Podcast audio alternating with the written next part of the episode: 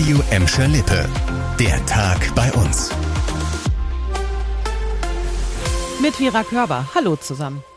Über zwei Wochen nach der Hochwasserkatastrophe im Westen Deutschlands ist die Hilfsbereitschaft in Gladbeck, Bottrop und Gelsenkirchen weiter ungebrochen.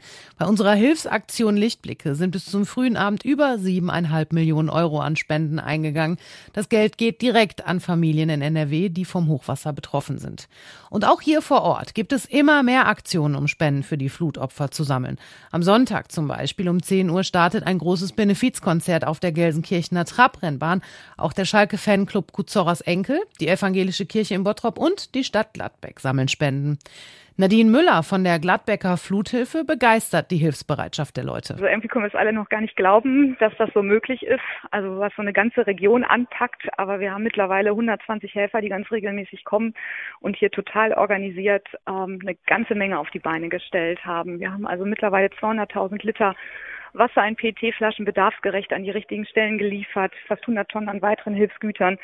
Da hat die ganze Region mitgeholfen. Also ich wüsste keine Stadt in der Umgebung, wo nicht irgendwelche Freiwilligen herkamen oder irgendwelche Spenden. Das ist total irre, die Hilfsbereitschaft. Am Wochenende organisiert die Gladbecker Fluthilfe dann praktische Hilfe im Hochwassergebiet. Am Sonntag fahren Helfershuttle von Gladbeck aus in die Eifel. Dort wollen Freiwillige bei den Aufräumarbeiten helfen.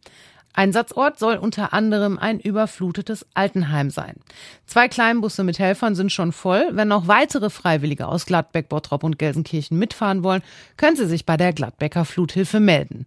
Gesucht werden auch noch Handwerksbetriebe, die Fahrzeuge und Werkzeug für die Helfershuttle zur Verfügung stellen.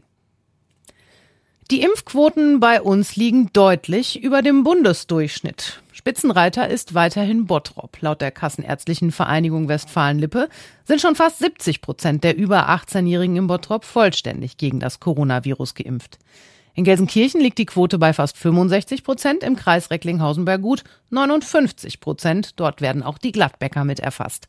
Tatsächlich dürften die Zahlen aber sogar noch höher sein, sagt die Kassenärztliche Vereinigung.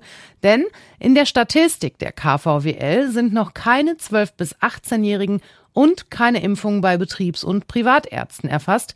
Die werden direkt an das Robert Koch Institut übermittelt. Bei einem Unfall in Gelsenkirchen-Horst sind heute Vormittag mehrere Personen verletzt worden. Ein Rettungswagen war mit Blaulicht unterwegs auf dem Weg ins Krankenhaus und an der Kreuzung an der Rennbahn und Schlossstraße ist dann ein 83-jähriger Gelsenkirchener mit seinem Pkw dem Rettungswagen in die Seite gefahren.